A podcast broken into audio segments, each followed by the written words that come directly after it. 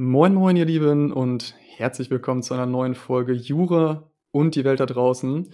Und nicht nur euch möchte ich herzlich begrüßen, sondern auch Christian Leupold Wendling, den Geschäftsführer von Jurafuchs, einem Legal Education Tech Startup, das mit Hilfe von Microlearning den Nutzern juristische Inhalte beibringen möchte. Und zwar mit dem Anspruch, ganze Rechtsgebiete und aktuelle Rechtsprechung aufarbeiten zu können. Mehr als 175.000 Nutzerinnen greifen auf die App zu und mittlerweile wurden fast 22 Millionen Fragen beantwortet. Das ist auf jeden Fall eine Hausnummer. Und nun sage ich mal, Christian, schön, dass es geklappt hat. Hi Freddy, vielen Dank für die Einladung. Freut mich, dass es geklappt hat und auch, dass du der Einladung natürlich gefolgt bist. Und jetzt ganz kurz zu dir. Du bist 38 Jahre alt, gelernter Volljurist und hast auch als solcher für einige Jahre gearbeitet in einer recht bekannten Kanzlei auch und größeren Kanzlei, während du dann aber auch gleichzeitig mit deinen Co-Gründern Wendelin Neubert und Steffen Schibester Jurafuchs entwickelt und gegründet hast. Und jetzt mittlerweile arbeitest du dort bei Jurafuchs als Geschäftsführer in Vollzeit mit einem Team von insgesamt mehr als 40 Mitarbeiter und Mitarbeiterinnen. Dazu vielleicht auch ganz interessant, weil man sieht so ein bisschen ein Fable für eher weniger klassische Projekte bei dir, denn du hast schon während deines Studiums eine internationale Menschenrechtsorganisation mitgegründet, den IJM Deutschland e.V., ein NGO gegen Sklaverei. Also, das ist ja schon mal sehr, sehr beeindruckend. Was gibt es denn noch zu wissen? Was hast du noch in der Schublade? Ich glaube, das ist schon mal eine sehr gute Einleitung. Also, ähm, ein paar Fragen wirst du sicher noch stellen. Ähm, ja, zu Jurafuchs vielleicht noch die App, die ist geeignet, um Jura eigentlich vom ersten Semester bis zum zweiten Staatsexamen täglich zu lernen. Ähm, ich glaube, Microlearning hattest du schon erwähnt und Gamification. Und dann gibt es noch einen dritten Grundsatz, den wir verfolgen, das ist Community. Dazu können wir ja vielleicht auch später noch sprechen. Ja, vielleicht doch direkt jetzt am Anfang schon, so, dass man so ein kleines Bild hat, was ist Jurafuchs tatsächlich und vor allem auch, was ist Microlearning. Ich weiß nicht, ob das allen Leuten ein Begriff ist. Wenn man dich jetzt fragen würde, wie funktioniert Jurafuchs, was ist das? Wie würdest du den Interessierten das ganz kurz und knackig zusammenfassen? Gerne. Also Microlearning bedeutet, ähm, in kurzen äh, Einheiten und kurzen Schritten zu lernen. Und äh, wir machen das so, dass wir das ja sehr komplexe juristische Gedankengebäude versuchen in ganz kleine Einheiten aufzuteilen. Wir sagen selbst dazu manchmal atomisieren und die dann eben über interaktive Aus Aufgaben auszuliefern. Und ähm, das Lernen funktioniert dann so, dass man ähm, schwerpunktmäßig anhand von Fällen, aber auch mit anderen Modulen ähm, sich durch ähm, den gesamten examensrelevanten Stoff äh, durchhangeln kann ähm, und zudem auch aktuelle Rechtsprechung damit lernen kann. Äh, in der Regel besteht dann so ein Fall aus einem kurzen Sachverhalt von 280 Zeichen, einer professionellen Illustration und mehreren ähm, Aussagen oder Fragen, die dann zu bewerten oder zu beantworten sind von den Nutzerinnen und Nutzern. Das ist sozusagen der Microlearning-Teil und ähm, der Hintergedanke davon ist, dass Microlearning es ermöglicht, ähm, täglich zu lernen. Und wir sind sehr, sehr starke Verfechter von täglichem Lernen, weil es das effektivste Lernen ist. Es gibt kein effektiveres Lernen, als eben sich täglich mit einem Thema zu beschäftigen. Und wenn man es täglich machen möchte, so unser Gedankengang, dann ähm, muss es auch irgendwie in jeden Alltag reinpassen. Und das führt dann zwingend dazu, dass man sagt, wir müssen uns verabschieden von sehr langen irgendwie Curricula, äh, Lernplänen äh, und ähm, wir müssen das eben in kurzen Einheiten schaffen. Und der zweite Aspekt, Gamification, der ist, trägt dem Umstand Rechnung, dass ähm, das natürlich nur über längere Zeit Sinn macht. Also wenn man jetzt mal einen Tag irgendwie 15 Minuten lernt, äh, so viel lernen unsere Nutzerinnen und Nutzer im Schnitt täglich mit der App, dann bringt das natürlich nicht viel. Aber wenn man das über längere Zeiträume macht, dann bringt das enorm viel. Und wir verstehen es eben als unsere Aufgabe, nicht nur den Stoff dann inhaltlich verständlich zu vermitteln, sondern eben auch die Darreichungsform so zu wählen, dass man eben auch über längere Zeiten dabei bleiben kann. Und ähm, damit ist dann Gamification sozusagen angesprochen. Ähm, wir glauben, dass ähm, ja, Gamification, also kann man definieren als ähm, die Übertragung von ähm, Mechaniken aus der Videospielbranche auf andere Bereiche, jetzt hier den der Bildung, ähm, enorm dabei helfen kann. Da gibt es auch Studien zu, ähm, beim Lernen voranzukommen und beim Lernen dabei zu bleiben.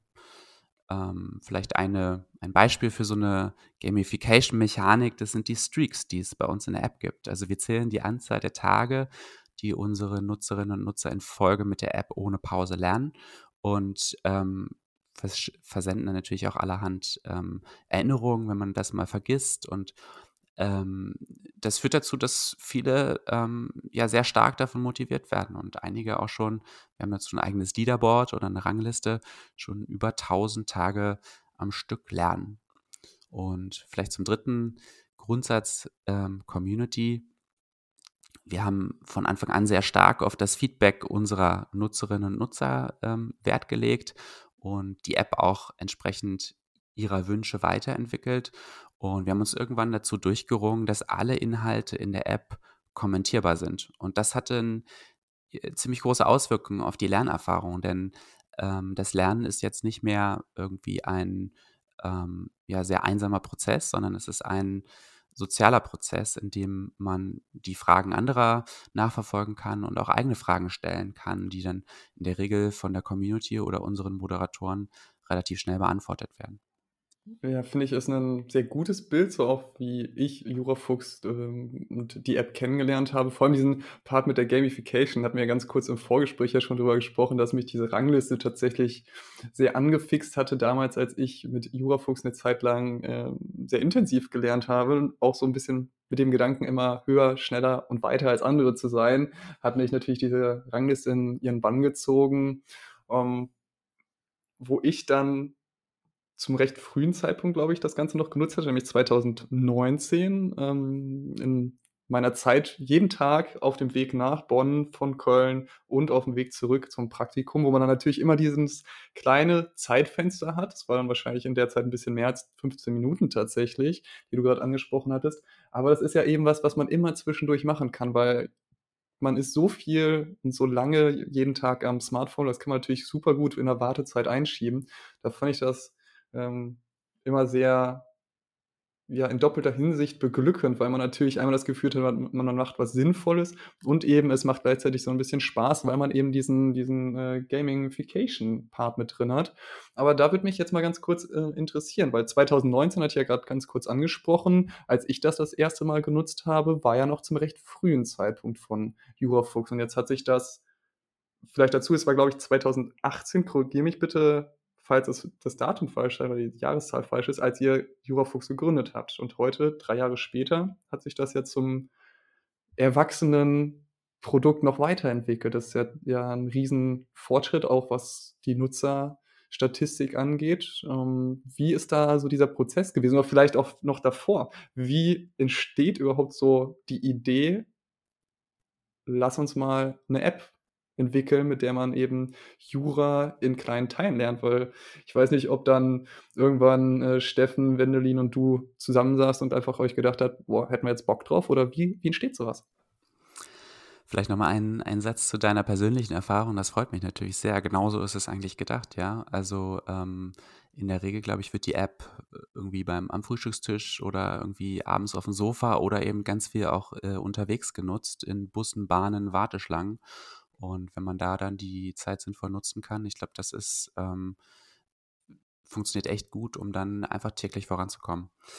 Ähm, ja, also was, wie ist das entstanden? Wir denken nicht, also es stimmt, wir haben 2018 ähm, Jurafuchs gegründet, also die Gesellschaft gegründet. Wir haben 2017 schon äh, eine erste App-Version in die Stores gestellt. Ähm, und wir denken aber eigentlich schon seit 2011 über digitale juristische Bildung nach. Also Jurafuchs ist eigentlich sozusagen das, ja, das Produkt ähm, oder ist sozusagen das, ähm, die Antwort auf einen selbstgefühlten Need.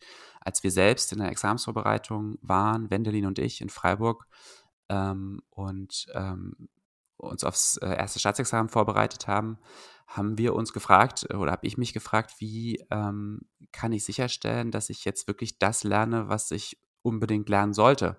Ich habe zu dem Zeitpunkt, glaube ich, zum dritten Mal BGB-AT gelernt im Verlauf meines Studiums und habe mich schon gefragt, ob es irgendwas gibt, das jetzt mein Verständnis sichtbar macht und auch etwaige Lücken aufzeigt. Und ähm, wir haben da nichts gefunden und dann angefangen mit einer äh, Web-Plattform zu experimentieren, auch äh, so Multiple Choice äh, basiert. Das ist dann jahrelang nebenbei so ein bisschen äh, gelaufen und mal sind wir besser vorangekommen, mal schlechter. Ähm, und haben dann aber 2018 auch gesagt, lasst es uns jetzt mal richtig machen und ähm, unsere ja größere Vision von moderner juristischer Bildung umsetzen ähm, und auch die Lehren, die wir jetzt seit 2011 eigentlich gezogen haben, ähm, ja fruchtbar zu machen und umzusetzen. Und unser Ziel ist eigentlich schon, juristische Bildung jetzt umfassend zu digitalisieren und alle Zielgruppen mittelfristig zu erreichen, die in irgendeiner Form juristische Inhalte lernen müssen. Und da überschneiden sich dann auch die Leidenschaften, die wir als Gründer haben. Also einerseits Jura und juristische Bildung, was wir halt extrem gern machen und auch als Anwälte gern gemacht haben. Und andererseits aber auch juristische Bildung zu sehen als eine wesentliche Voraussetzung für den Zugang zum Rechtssystem oder Access to Justice. Während dieses Prozess wird sich dann irgendwann ja auch herauskristallisiert haben, dass das Ganze ernster wird und auch Erfolgspotenzial birgt. Wann war denn für dich oder für euch der Point of, Point of No Return? Ich meine, du bist jetzt als Geschäftsführer Vollzeit bei Joafuchs. Das ist ja schon ein Commitment dann zu sagen, okay, ich kündige meine tendenziell etwas sichere ja, Arbeitsstelle in der Großkanzlei ähm, und wechsle dann zu Jurafuchs komplett. Das ist ja schon ein gewisses Risiko, oder? Das ist eine, das ist eine schöne Formulierung, Point of, uh, of No Return. Ähm, also, das auf jeden Fall ist das ein Commitment, denke ich auch. Ähm, ich habe ähm, im Februar 2018 äh, in Vollzeit bei Jurafuchs begonnen und war eigentlich seit 2014 äh, Rechtsanwalt bei Hengler Müller in Berlin ähm, habe dann 2017 sechs Monate Elternzeit genommen, als meine Tochter geboren wurde. Ähm, das war mein zweites Kind zu der Zeit. Und in der Zeit haben wir dann Prototypen entwickelt und ähm, online gestellt, auch die ersten, ich glaube, zweieinhalbtausend äh, Downloads generiert und auch die ersten drei Investoren, ähm, sogenannte Angel, äh, Angels, gewonnen. Und ich glaube, als ich dann mit Hengler ähm, einen Aufhebungsvertrag gemacht habe, war natürlich schon eine wichtige Weiche gestellt. Ähm, aber ja, also in meinem Kopf ist es jetzt nicht so ein Point of No Return. Ich glaube, dass ähm, insbesondere, wenn man selbstständig ist, das ähm, irgendwie immer spannend ist, was in der Zukunft passiert und ähm, eigentlich auch wenig festgelegt ist. Aber klar, da, das war ein Commitment und 2018 habe ich gesagt, jetzt Vollgas. Und wo du es jetzt auch gerade schon angesprochen hattest, würden mich natürlich auch mal die finanziellen Situationen im Laufe der Zeit interessieren. Ich meine, so ein Startup, vielleicht im Legal Tech-Bereich ist es noch etwas günstiger als viele andere, aber auch das kostet natürlich Geld, vor allem wenn es dann auch wächst und größer wird. Und wenn ich es richtig im Kopf habe, zu der Zeit, wo ich es selbst äh, erstmalig benutzt hatte, 2019, war es auch noch komplett kostenlos.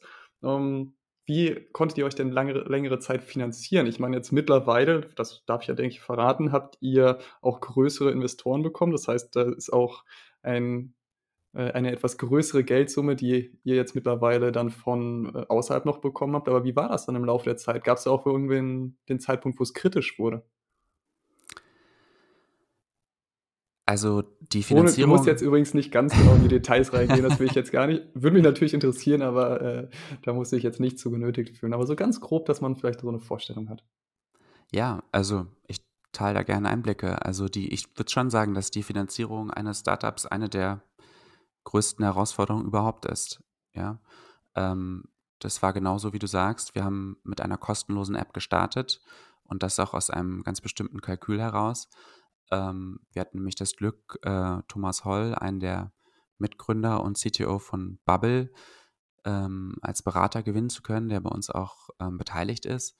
Und wir haben uns mit ihm hingesetzt und uns überlegt, wie kann man einen guten Marktzugang äh, hinbekommen und wie kann man es schaffen, ähm, mit einer App erstmal Reichweite aufzubauen, die noch nicht die Inhalte hat und auch noch nicht die Features, die wir uns natürlich dafür vorgestellt haben. Und unsere Antwort war eben anfänglich eine kostenlose App herauszubringen, ähm, wo natürlich dann die Erwartungshaltung der Nutzerinnen und Nutzer eine andere ist. Ähm, und äh, irgendwann dann auf eine, äh, ein Subscription-Modell umzuschwenken, ähm, was wir etwa vor einem guten Jahr gemacht haben. Ähm, und in der Zwischenzeit geht das nur mit äh, Investorengeldern. Also mit einer kostenlosen App verdient man wirklich keinen Cent. Und ähm, ja, wir hatten das Glück und ähm, dass wir, glaube ich, die richtigen Investoren gefunden haben, die an die Idee glauben und auch an das Gründerteam. Und ähm, dass wir es dann auch geschafft haben, von Finanzierungsrunde zu Finanzierungsrunde ähm, mittlerweile sind es, glaube ich, äh, fünf Finanzierungsrunden, die wir gemacht haben, auch immer wieder eben ähm, echt einen großen Fortschritt zeigen zu können und auch eben das tatsächlich geschafft haben, ähm, überwiegend, was wir uns vorgenommen hatten. Und, und was würdest du. Ja. ja, bitte, bitte. Vielleicht der letzte Satz noch. Also, warum ist jetzt ein Subscription-Modell? Es gäbe ja auch andere Möglichkeiten, aber wir haben uns halt ja bewusst gegen Werbung entschieden. Und wir glauben, dass es ähm, ja, das, das, das sinnvollste Modell für eine Lern-App ist, eben Subscriptions anzubieten und dann eben die Nutzerinnen und Nutzer zahlen zu lassen, solange sie die App nutzen und solange sie einen Mehrwert bringt. Ähm, der Druck, der liegt natürlich am Ende bei uns, denn wir müssen ähm, App und äh, Inhalte liefern, die jeden Monat einen so großen Mehrwert bringen, dass ähm, unsere Nutzerinnen und Nutzer ähm, dauerhaft den Eindruck bekommen, ähm, dass die App ihnen sehr, sehr großen Mehrwert äh, bringt ja, und dann eben auch bereit sind, dafür zu bezahlen. Und wenn man sich die Entwicklung von Jurafuchs ankommt, äh, anguckt, würde ich ja sagen, dass dieser Mehrwert sich natürlich zeigt, weil ihr habt seit stetig gewachsen, seid, glaube ich, an der, oh Gott, war das Uni Jena, wo ihr, glaube ich, jetzt quasi auch als Lernsystem von Seiten der Uni, glaube ich, ähm, was heißt verpflichtet seid, ähm, ähm, ähm wie sagt man das denn am ja. besten? Ihr seid äh, Teil Uni des Uni-Lernplans. Ja, also die Uni, genau, die Uni Jena setzt äh, Jurafuchs ähm, im äh, Examensprogramm ein, zur Unterstützung des Examensprogramms. Wir haben ähm, auch eine Campuslizenz an die EBS Law School in Wiesbaden verkauft. Die setzen Jurafuchs auch ähm, als Unterstützung ihres, ähm, ja, ihrer juristischen Lehre ein und ähm, wir haben auch ähm, einige Top-Kanzleien an Bord, die Jurafuchs ihren Mitarbeiterinnen und Mitarbeitern zur Verfügung stellen, ähm, um äh, zu lernen. Unter anderem Clifford Chance, Freshfields, Pollard, Alan Overy, ähm, YPOC ähm, und natürlich, und das für uns immer noch das Wichtigste, es gibt auch eine sehr große Zahl von Jurastudentinnen, Studenten und Rechtsreferendarinnen und Rechtsreferendaren, die die App ja täglich nutzen. Und was du jetzt fast vergessen hast, die größte Ehre eigentlich, die euch hätte zuteil werden können. Ihr seid jetzt auch bei Jura und die Welt da draußen in Absolut. Podcast. So. da freuen wir uns ich auch riesig drüber. Also was könnte es denn Großartiges geben? Ich meine, äh, mir fällt jetzt spontan nichts ein. nee, wir, wir sind auch sehr stolz darauf. ähm, was wollte ich eben noch fragen? Ähm, zu den Finanzen tatsächlich, beziehungsweise zu den Finanzierungsrunden. Wie, wie seid ihr vorgegangen und was würdest du vielleicht Leuten empfehlen, die selbst an diesem Punkt sind, dass sie vielleicht ein Unternehmen gründen wollen oder sich ein Startup schon haben und dann überlegen müssen, wie kann ich das jetzt finanzieren? Was waren da so eure Erfahrungen? Das ist echt eine gute Frage. Also pff, ähm, ich glaube, dass ein Schlüssel ist, dass man jemanden dabei hat, der sowas schon mal gemacht hat. Also ähm, Wendelin und ich, wir sind ja äh, klassisch ausgebildete Juristen und Steffen ist ähm, ja unser Mitgründer, der äh, eine ganz andere Erfahrung mitgebracht hat und bei dem wir auch ähm, in den Jahren vor der Jurafuchs-Gründung mitverfolgen konnten, wie man so ein Startup aufbaut. Der hat äh, sein erstes Startup 2018 nämlich verkauft und wir saßen in erster Reihe und haben genau ähm, mitbekommen, wie sowas genau läuft, von Gründung über Investoren zu ähm, ja, so einem Exit, wie das stattfinden kann. Und ähm, Steffen hat uns jetzt über die Jahre ähm, ja, Crashkurs ähm, Startup-Gründung verpasst und natürlich auch ein wertvolles Netzwerk mitgebracht. Und ähm, Thomas Holl ist, glaube ich, auch wichtig für uns gewesen, weil er Bubble aufgebaut hat und weiß, wie man eine ähm, Subscription-Lern-App aufbaut. Und ich glaube, das ist auch eine der größten Lehren, die wir so hatten. Fast alle Annahmen, die wir hatten, ähm, 2017 oder 18 oder vielleicht auch schon 2011, äh, ähm, stimmten nicht.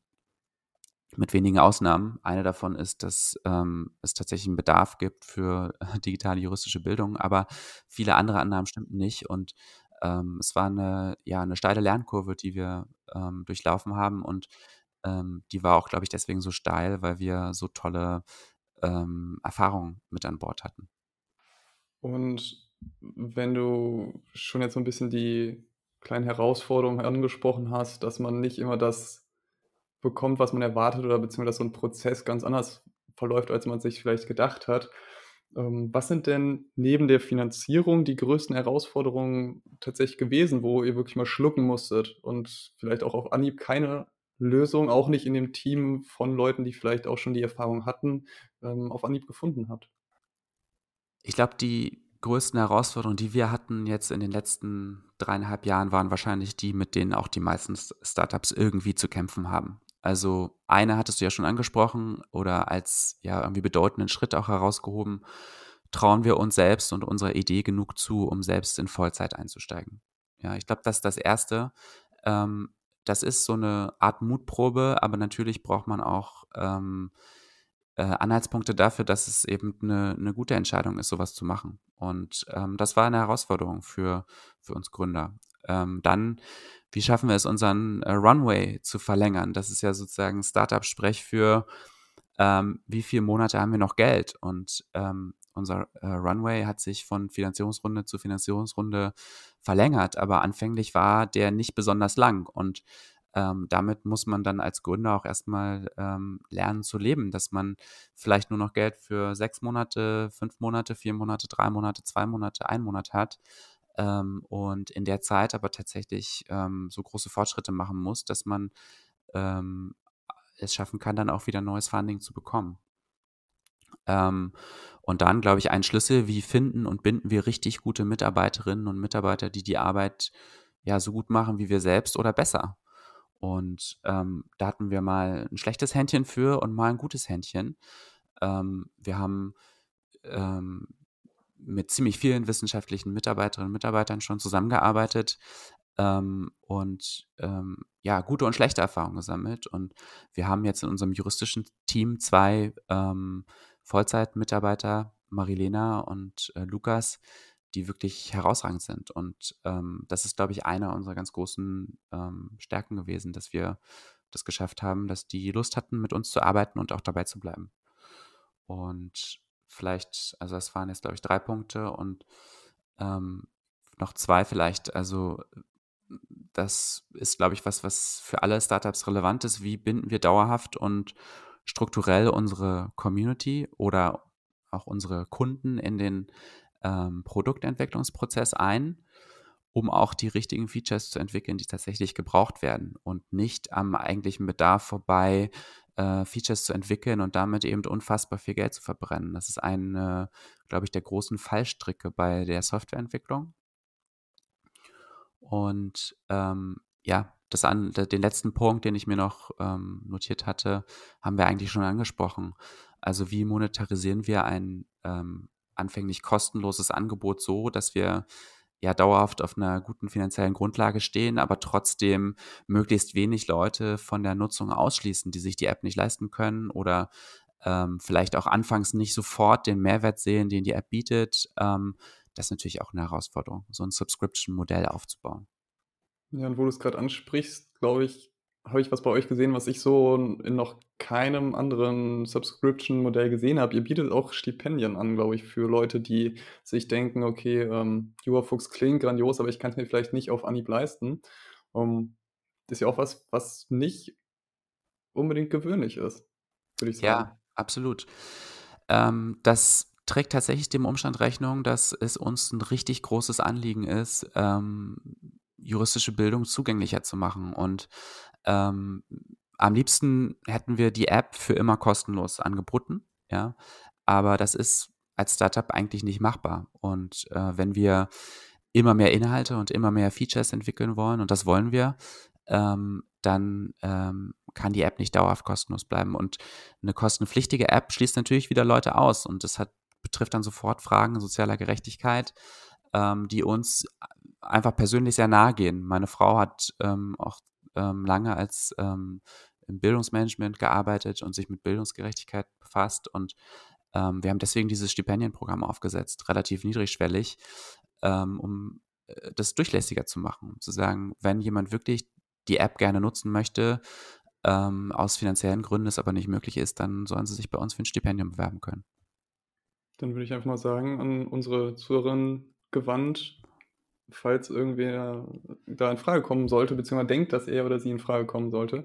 Ähm, die Infos erhaltet ihr, glaube ich, auf Jurafuchs. Ich meine, da habe ich es gelesen, von daher wird es wahrscheinlich dort sein. Ähm, würde ich den Leuten einfach mal empfehlen, vorbeizuschauen. Aber du hattest eben einmal kurz angesprochen, dass man in so einem Prozess, in so einem Startup auch an vielen Stellen Mut beweisen muss, so dass man dann auch dann sieht, dass es die richtige Entscheidung war, die richtigen Entscheidungen waren, die man getroffen hat.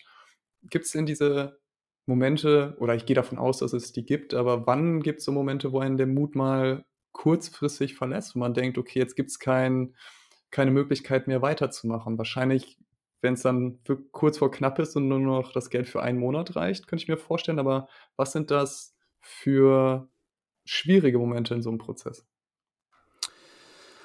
Absolut. Also die schwierigsten Momente, glaube ich, die ich so erlebt habe, waren die, in denen ich einfach die Antwort nicht kannte oder wir als, als Team auch die Antwort nicht kannten auf ein Problem, was wir identifiziert hatten. Ja.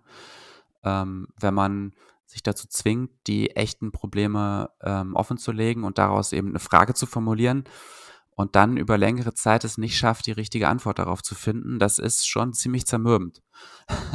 Wenn dann ähm, parallel noch die Uhr tickt, ähm, dann kann da ziemlich viel Stress entstehen. Ja? Ähm, wir hatten jetzt eigentlich in den letzten Jahren noch nie den Moment, dass wir gesagt haben, wir kommen nicht mehr weiter, wir müssen aufhören oder wir würden gerne das Handtuch schmeißen oder so. So, so weit ist es noch nie gekommen. Wir haben immer gesagt, ähm, wir kämpfen bis, bis zum Schluss und ähm, wir machen das Licht nicht aus. Also äh, wir finden immer irgendwie einen Weg. Und ähm, ich glaube, wenn man mit der Einstellung rangeht, dann ist es auch in vielen Fällen möglich. Ähm, nicht in allen sicher. Es gibt, glaube ich, auch Situationen bei Startups, in denen man einfach sagen muss, man, man sollte es einstellen, wenn es keinen Bedarf gibt zum Beispiel. Ähm, aber wenn es andere Themen sind, also Fragen der Finanzierung, Fragen der äh, Skalierung, Fragen äh, der Monetarisierung, dann ähm, habe ich jetzt so die Erfahrung gemacht, ist es meistens so, dass man ähm, entweder selbst auf die Idee, äh, auf die Lösung kommt, wenn man lang genug drüber nachdenkt und diskutiert, oder ähm, dass man, äh, wenn man lange genug überlegt, wer das sein könnte, auch die richtige Person findet, die sowas schon mal gemacht hat und einem da auch wertvollen Input geben kann. Und ähm, das ist ganz oft so, dass wir sagen, mh, hm, ich weiß nicht genau, wie das, wie das zu lösen ist, das Problem. Wir müssen jemanden finden, der sich genau damit auskennt. Und wenn man es wirklich drauf anlegt, ist es äh, unglaublich, ähm, wie ja großzügig Leute mit ihrem, mit ihren eigenen Erfahrungen sind und ähm, wie bereitwillig sie dann irgendwie auch mit Rat und Tat zur Seite stehen, auch wenn sie an einem Startup eigentlich nicht beteiligt sind. Und so halten wir selbst auch. Also ähm, ich kann das auch nachvollziehen. Wenn man selbst äh, in irgendeinem Bereich Erfahrung gemacht hat, dann freut man sich ja in der Regel auch, wenn da jemand anders kommt und sagt, ich würde da gerne von profitieren, kannst du mir vielleicht einen Rat geben? Ja, vor allem, weil meistens, meistens hat man ja auch selbst diesen Prozess dann erlebt und ist dann natürlich auch wahrscheinlich noch in Gedanken äh, selbst in der Situation, dass man weiß, wie man sich im Laufe eines Startups und des ganzen Prozesses fühlt, sodass man wahrscheinlich auch breitwilliger diese Erfahrung weitergeben möchte, könnte ich mir ganz gut vorstellen. Um, ähm, was sind denn so deine größten Erfahrungen, beziehungsweise was sind die Dinge, die du vielleicht zukünftigen GründerInnen mit auf den Weg geben würdest? Ähm, also, ich glaube, ich würde sagen, ähm, es gibt, also mein, meine Einschätzung ist, es gibt jetzt nicht die ganz großen Lehren. Ja, es gibt ähm, ganz wenige ganz große Lehren, die man abstrakt vermitteln könnte, sondern ich glaube, der ganz große Wert liegt in den ganz vielen kleinen Lehren, die man mit echten Problemen verknüpft und mit echten Anekdoten und mit echten ähm, ja, so Struggles, die man hatte. Und ähm, davon gibt es eine ganze Menge. Also, wenn man das so runterschreibt, ich mache mir manchmal auch Notizen, dann sind das bestimmt schon so irgendwie ähm, 30 bis 50 Themen, wo ich, wo ich im Rückblick jetzt sage, da wusste ich anfangs nicht, wie es geht und jetzt weiß ich aber, wie man sowas hinbekommen kann. Und ähm, wenn man zu sehr diese Themen verallgemeinert, dann sind sie halt auch sehr schnell bedeutungslos, weil sie rausgelöst sind aus dem eigentlichen Kontext, den sie dann gelöst haben. Und ich glaube, wenn man aber trotzdem versucht, ähm, ja, übergreifende ja, Tipps oder Hinweise daraus zu destillieren, dann, dann ist es für mich halt auf jeden Fall, ähm, versucht es mal, ja. Also ähm, die größte Lernerfahrung, die entsteht, wenn man äh, einfach den Weg geht und ähm, etwas gründet. Und ich finde, es gibt auch eigentlich kaum einen spannenderen Job, als jetzt in einem ähm, jungen, hungrigen, agilen Startup zu arbeiten. Ähm, das zweite ist, glaube ich, ähm, organisiert euch Rat von ja, herausragenden Menschen, die das, was ihr machen wollt, schon mal gemacht haben. Also nicht Leute, die ähm, euch Ratschläge geben, abstrakter Natur, sondern Ratschläge aus ihrem eigenen Erfahrungsschatz. Und ähm, dann, glaube ich, der dritte Tipp, das ähm, sage ich immer, wenn ich es gefragt werde, weil ich davon so überzeugt bin, lest alle Bücher von Jim Collins. Ähm, das ist ein, ein amerikanischer äh, ehemaliger Professor, dann, der sich auch selbstständig gemacht hat und ähm, ja so alle vier, fünf Jahre ein Buch rausbringt äh, mit einem großen Research-Team und ja den Fragen nachgeht, was sind sozusagen die, ähm, die ähm, Erfolgsfaktoren für ähm, erfolgreiche Unternehmen. Also ähm, das aber mit einer guten ähm, Systematik und Methodologie macht, dass man am Ende auch sagen kann, das stimmt. Also darauf ist es wirklich zurückzuführen, dass es am Ende geklappt hat und ähm, dass es bei einem anderen Unternehmen nicht geklappt hat. Und der hat ganz tolle Konzepte entwickelt, die für uns in vielerlei Hinsicht so eine Art ja, Rahmen oder Framework bilden, mit dem wir dann arbeiten können. Also ähm, das Flywheel oder ähm, First Who, Then What oder der 20-Mile-March, das sind alles sehr griffige Konzepte. Und wir sagen eben ganz oft im Team, wenn wir diskutieren und nicht weiterkommen, ähm, ja, was würde Jim Collins tun? wenn man dann die Bücher anguckt, dann findet man eigentlich immer eine Antwort. Finde ich einen sehr, sehr nachvollziehbaren, authentischen Eindruck und sehr, sehr hilfreiche Ratschläge, weil ich glaube, viele scheitern schon daran, überhaupt erst anzufangen, weil man nicht oder weil man auch diese Angst hat, dass es ja vielleicht irgendwann mal schwierig werden könnte und gehen dann dazu über, sich vielleicht viel vorzubereiten und auf alle möglichen Situationen abstrakt vorzubereiten und vergessen dann schlichtweg einfach anzufangen. Und ich meine, jeder Gedanke, den man sich vorher macht, ist halt nur ein Gedanke, bis man ihn tatsächlich umsetzt. Ähm, von daher finde ich es ganz schön, dass wir jetzt nochmal einfach um es, glaube ich, runterzubrechen, auch sagst, man muss die Erfahrung selber machen und aus diesen lernen und an diesen wachsen. Absolut. Genau das, das würde ich sagen, ja. Und wo wir uns jetzt sehr lange über den Prozess und die Entstehung und darüber unterhalten haben, was Jurafuchs denn endlich ist und was dahinter steckt, sind wir jetzt quasi am heute am Punkt 26.10.2021 angekommen. Aber wie soll es weitergehen? Wie ist die Zukunft von Jurafuchs geplant, deine eigene Zukunft vielleicht in diesem Unternehmen auch? Und äh, fände ich, glaube ich, einen ganz schönen Ausblick auch Richtung Ende der Folge, den du den Leuten vielleicht mit auf den Weg geben könntest noch.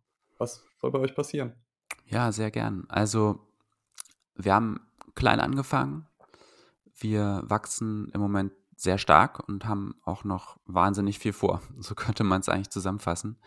Ähm, unser Ziel ist ja letztlich, juristische Bildung für alle zugänglicher und effektiver zu machen. Und wir wollen eine sehr starke Marke aufbauen mit Jurafuchs, die für ja, moderne juristische Bildung auf, auf höchstem Niveau äh, steht.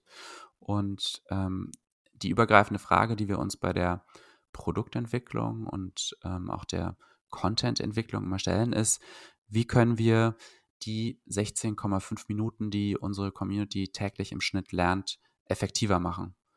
Ähm, das hat dann ganz viel mit ähm, ja, unserer Didaktik zu tun. Wir, wie strukturieren wir die Themen? Wie teilen wir sie auf? Wie brechen wir sie vielleicht noch weiter runter? Äh, wie wir auch ähm, in diesem Feedback-Loop unsere Community einbinden und sehr, sehr genau hinhören, ähm, wenn wir Feedback bekommen. Und wir bekommen extrem viel Feedback. Ich glaube, wir haben 15.000 äh, Beiträge in unserem Forum.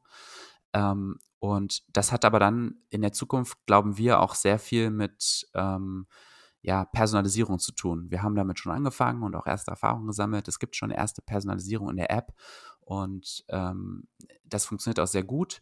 Ähm, aber da gibt es natürlich noch extrem viel Potenzial nach oben.